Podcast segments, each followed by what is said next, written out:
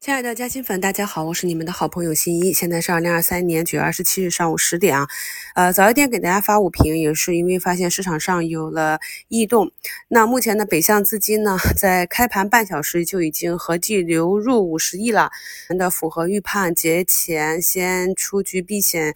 节前两个交易日开始回补仓位。除了前期大涨的华为方向的科技股出现了不同程度的低开，也是短线资金的。节前兑现，其余的这个底部慢慢震荡走强的创新药、医药股啊，在减肥药板块的这个带动下，整体的震荡上行。目前呢，泰诺生物是上涨七个点，呃，大医药凯莱英呢也是上涨了四个点，也是我们一路跟踪着观察着它是如何非常顺畅的踏上年线之后，再次回踩，不断的去走向新高。同时呢，今天板块内还有一个比较。不同寻常的现象就是，大家可以发现，以前的新能源这个方向，像风电这里啊，东方电缆已经产生一个向上跳空的缺口，并且在盘中呢企图去摸板。大的光电呢，像锦浪科技、阳光电源啊、上能电器。包括啊，从底部第一次异动之后，我们就持续关注的 B C 电池这个板块都有一个整体的上涨。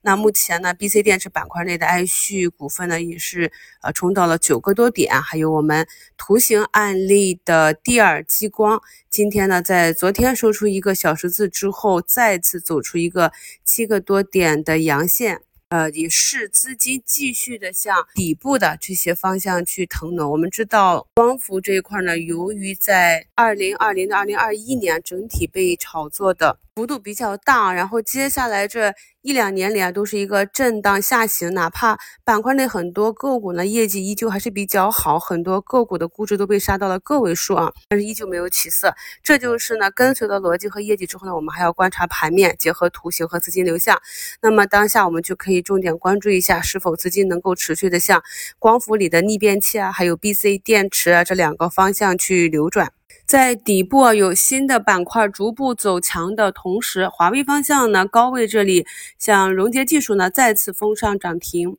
华英科技呢也是封上涨停，再次创出短期的新高，以及近期活跃度比较高的减肥药这个板块内的长山药业再次创出短期新高。德展健康也是封上涨停，看来呢节前这两天市场是要发红包了。我们呢是再一次经历了一个长假期，那以后呢再遇到类似的情况，我们有了预判再去跟踪市场，发现市场符合预判的情况下，就应该与之相应对的去做仓位的配置啊。观察到了市场上一些部分资金的高低切换之后，朋友们也可以根据市场的节奏去按照自己的操作体系啊去寻找向底部布局的机会。毕竟呢，市场上的这些热点板块，我们在过去的节目和课程中都有跟踪啊。像 B C 电池这个板块一出来的时候，我也是第一时间跟大家去分享了机构的观点。我们可以看到呢，底部出现异动的板块，通常很难一下子就能够慢慢起来，因为它